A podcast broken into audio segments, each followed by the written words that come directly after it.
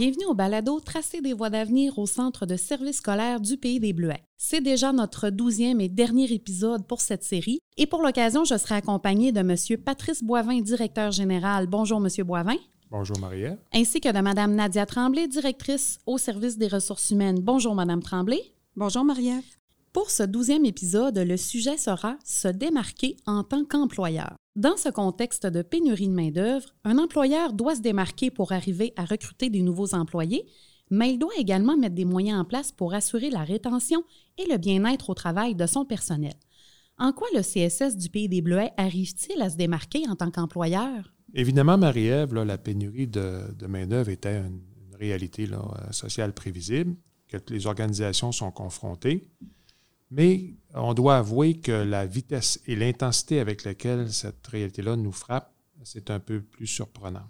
Lors de mon entrée en fonction, donc il y a une, année et demie maintenant, euh, j'ai rapidement placé euh, cette réalité-là au cœur de nos, de nos priorités avec toute l'équipe des RH. Et euh, évidemment, ça nous a permis d'établir, euh, puis l'équipe a travaillé très fort pour établir un portrait, euh, je dirais, plus détaillé encore que ce qui avait été fait, même s'il y avait bien des choses qui avaient déjà été faites dans, le passé. On a quand même établi un portrait beaucoup plus détaillé pour les, les, prochaines années. Et évidemment, la situation n'était pas tellement encourageante. Nous avons pris la décision pour l'année scolaire 21-22 de mettre en place un comité qui se pencherait exclusivement sur la situation de la main-d'œuvre. Dans un monde où la pénurie de main-d'œuvre est de plus en plus grandissante, euh, nous devions, en tant qu'employeurs, déployer tous les efforts nécessaires afin de contrer ou du moins d'atténuer les effets néfastes. Et est-ce qu'il y a un plan d'action qui a découlé par rapport à la mise en place de ce comité? Oui, effectivement, Marie-Ève, il y a un plan d'action qui a été mis en place. Il y a un comité euh, au niveau des stratégies de la main-d'œuvre qui a été créé, qui comprend euh, une dizaine de gestionnaires ainsi qu'une professionnelle. Euh, ce plan d'action-là euh, découle également de l'ensemble des consultations qui ont été fait, effectuées auprès de l'ensemble des membres du personnel. Du plan d'action, euh, il y a cinq grandes thématiques qui ont été retenues et pour lesquelles il y a des activités ainsi que des moyens là, qui vont être mis en place là, pour répondre aux différentes activités dans un échéancier là, qui est réparti pour 22-23 et 2023-2024. Donc, en termes de thématiques qui ont été retenues et sur lesquelles on va miser davantage, on parle de l'accueil, l'intégration des nouvelles ressources, le développement professionnel de, nos euh, ressources euh, qui sont déjà en place et également des nouvelles ressources qui intégreront euh, notre organisation au cours des prochaines, cours de la prochaine année, des deux prochaines années scolaires. le sentiment d'appartenance, la reconnaissance et la rétention de la main-d'œuvre. On, regarde aussi au niveau de la conciliation travail et vie personnelle, santé et bien-être au travail. Et finalement, il y aura le marketing RH et l'attraction du personnel. Alors, vous venez d'en parler dans les objectifs, Madame Tremblay, notamment au niveau de la rétention du personnel, parce qu'on parle beaucoup de recrutement, mais euh, de s'assurer de garder en place les ressources qu'on a déjà, c'est tout aussi primordial. S'il est important de faire des efforts importants en termes de recrutement, euh, il ne faut pas négliger hein, de, de penser au personnel qui est en place et qui fait déjà un travail extraordinaire et souvent même, qu'il faut bien l'avouer, des fois qu'on surtaxe aussi pour combler les, besoins de main-d'œuvre. Il importe donc d'assurer le maintien en emploi du personnel qui est en place. Puis pour y arriver, il faut savoir les écouter, les considérer, identifier leurs besoins et les moyens d'y répondre. C'est pour cette raison que nous avons procédé à une consultation auprès de l'ensemble des membres du personnel de l'organisation. C'est grâce à cette consultation que nous avons été en mesure de bien définir nos objectifs. Euh, quelques sous-comités au cours des, prochains mois viendront appuyer le comité de la stratégie de la main-d'œuvre. En effet, certaines équipes de travail auront l'occasion de se pencher sur certains sujets spécifiques qu'ils souhaitent développer au sein de leur établissement ou de leur service.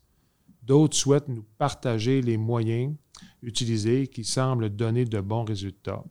Le but de tout ça est de permettre à tout le monde de donner son point de vue, de tester des nouveaux outils et sur le terrain et surtout d'identifier des moyens qui feront une réelle différence pour le personnel.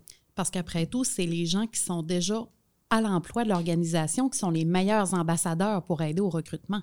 Oui, tu as tout à fait raison, Marie-Ève. Et nous, notre, priorité, ou je dirais notre, notre devoir même, c'est de, favoriser l'écoute, l'ouverture et la participation de tous hein, de tous qui va nous permettre d'être le plus innovateur possible et de faire une différence concrète dans le, dans le plaisir, la satisfaction au travail de nos employés.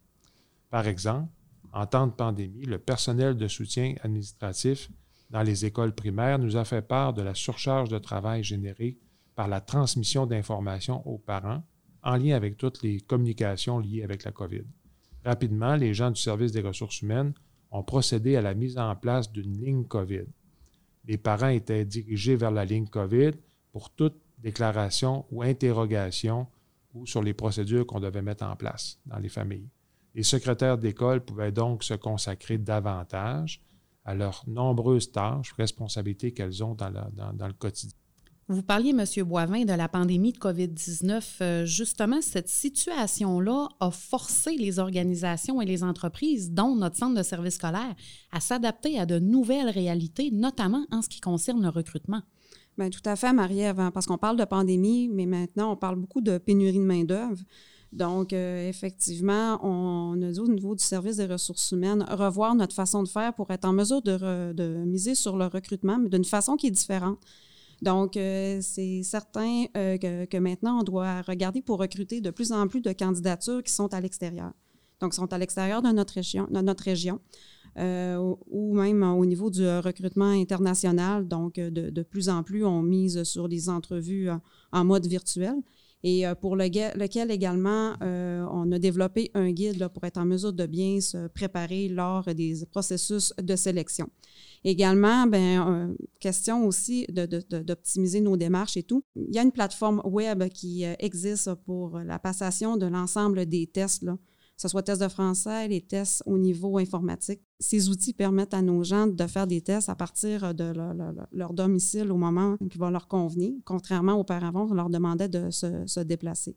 Donc, c'est des, petits détails qui font en sorte que des fois, ça facilite euh, aussi l'accès euh, des candidatures au sein de notre organisation. Justement, pour se démarquer en tant qu'employeur, il y a un élément qu'on retrouve de plus en plus parmi différentes organisations et c'est le marketing RH. Est-ce que vous pouvez nous en parler un peu plus? Oui, tout à fait, Marie-Ève. Euh, effectivement, avec les nouvelles réalités qu'on vit, euh, notre organisation doit davantage se démarquer. Donc, il faut miser sur le marketing RH. Euh, donc, au cours des dernières semaines, des derniers mois, on s'est outillé davantage en lien avec cet élément-là. Euh, donc, l'objectif est d'aller euh, percer des nouveaux milieux, des nouveaux bassins pour être en mesure de recruter des candidatures qui sont potentielles, euh, d'être capable de mieux définir également les profils qui sont recherchés. on veut rajeunir et dynamiser aussi là, tous nos affichages par l'intermédiaire, entre autres, des, des, réseaux sociaux ou autres. miser sur notre accessibilité, notre proximité également nous travaillons actuellement à la préparation d'outils qui vont nous permettre de partager notre vie au centre de service scolaire. Euh, du point de vue des membres du personnel, hein, parce que tout à l'heure, Marie-Ève, tu le mentionnais, nos employés, notre personnel, ce sont les meilleurs ambassadeurs au sein de notre organisation. Donc, on veut personnaliser cette image-là, mettre en avant-scène l'ensemble des membres du personnel. Et également, ben, vous comprendrez que par le balado, avec les 12 épisodes qui ont été enregistrés, c'est une belle opportunité également pour notre organisation, euh, avec la collaboration euh, de la télé du Haut-du-Lac, euh, de transmettre l'ensemble des informations au sein de, la population. qu'est-ce qui se passe dans nos différents établissements, dans nos services? donc, qu'est-ce qui fait qu'on va se démarquer en tant que centre de service scolaire, en tant qu'organisation? Parmi les différents outils de marketing RH, on voit de plus en plus également de capsules vidéo pour euh, promouvoir différents corps d'emploi. On voit qu'il y a une capsule vidéo qui a été créée pour euh, promouvoir la banque de relève des gestionnaires, parce que là aussi, la, pénurie de main-d'œuvre se, fait, sentir. Euh, donc, on l'a sur notre site Internet, dans la section carrière.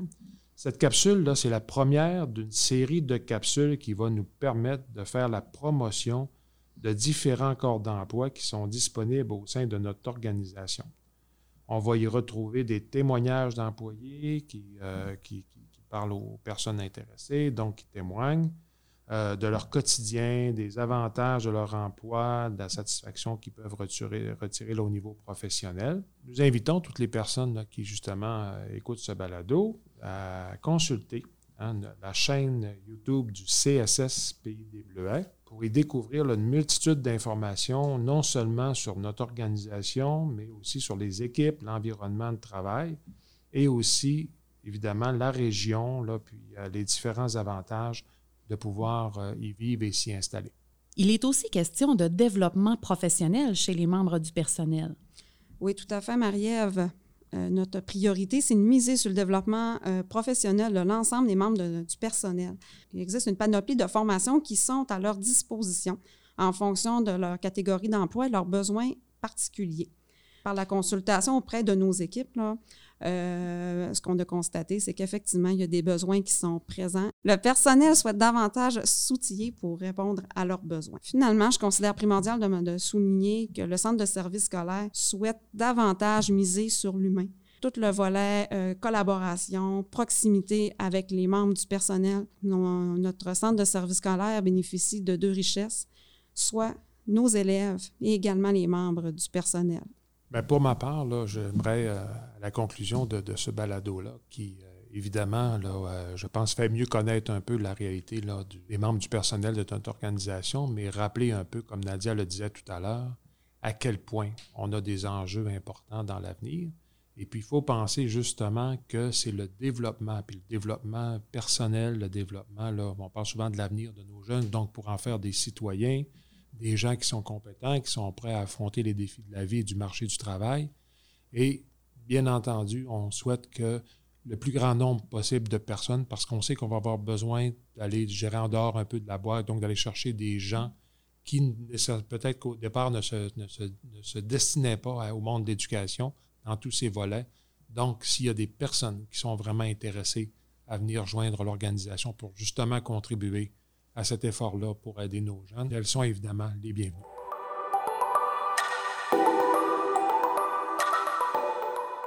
C'est ce qui met fin non seulement à l'épisode 12, mais également à toute la série Tracer des voies d'avenir au Centre de services scolaires du Pays des Bleuets, je suis Marie-Ève Bernard, conseillère en communication, et je tiens à remercier tous les intervenants qui ont participé à ce balado, soit par des entrevues ou par des témoignages en fin d'épisode. Je tiens également à remercier Mme Cynthia Potvin, attachée d'administration au service des ressources humaines, qui a grandement contribué à l'écriture des épisodes, ainsi que Cindy Tremblay et Andréane Bouchard de la télé du Haut-du-Lac, sans qui ce projet n'aurait jamais pu se réaliser. En terminant, je tiens à rappeler que le site Internet du Centre de services scolaires du Pays des Bleuets contient non seulement des offres d'emploi sur lesquelles on peut postuler, mais également des informations sur la façon de postuler et une section Nouveaux employés qui contient également beaucoup d'informations. Je vous invite à vous rendre au www.cspaysbleuet au pluriel.qc.ca pour en savoir plus. Je vous invite également à suivre le Centre de services scolaires du Pays des Bleuets sur les différents réseaux sociaux, notamment Facebook, Instagram, LinkedIn et Twitter. Merci d'avoir été à l'écoute de ce balado, parce qu'après tout, c'est ensemble qu'on peut tracer des voies d'avenir.